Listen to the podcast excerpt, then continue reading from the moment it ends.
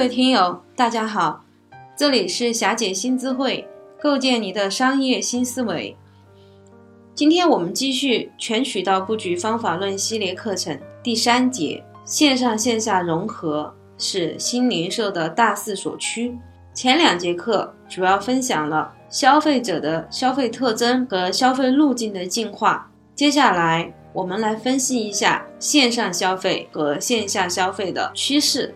在商业领域里面，有四个要素，即流量、交易、反复交易、口碑扩散。这是任何商业行为都使用的方法论。那么，我们先来看一看什么是流量。流量这个词的含义源于互联网，是指网站的访问量。这个词被衍生到了线下，泛指到店客户的总量。流量是一个重要的商业指标。霞姐呢，有非常多的朋友。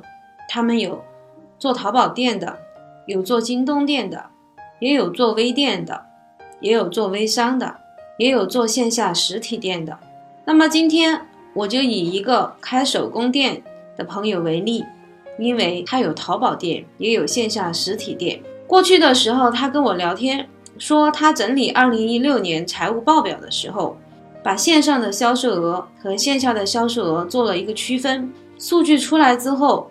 让他大吃一惊，通过淘宝获得一个成交客户的成本，竟然比他线下店获得一个成交客户的成本要高。众所周知，不管做什么生意，引流肯定是一个必不可少的重要环节。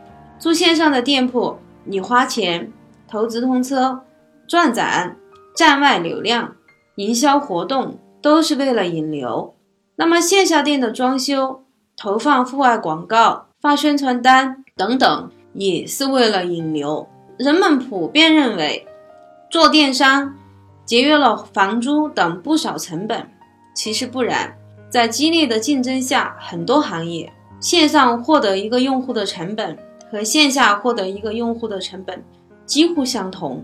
在这样的商业环境下，线上线下的融合已成趋势。二零一七年。微商的发展方向也透露了这样一个大的趋势。前几天我参加了一个微商的沙龙，里面有三个重要的关键词：品牌化、区域化、O2O O 化。除了品牌化以外，区域化和 O2O 化其实都在讲融合，线上引流，线下引流，让客户能在最近的成交的场景里面进行成交。在互联网的潮流当中。我们及时应变，线上线下融合发展，是我们接下来整个系列课程里面要讲的一个重点。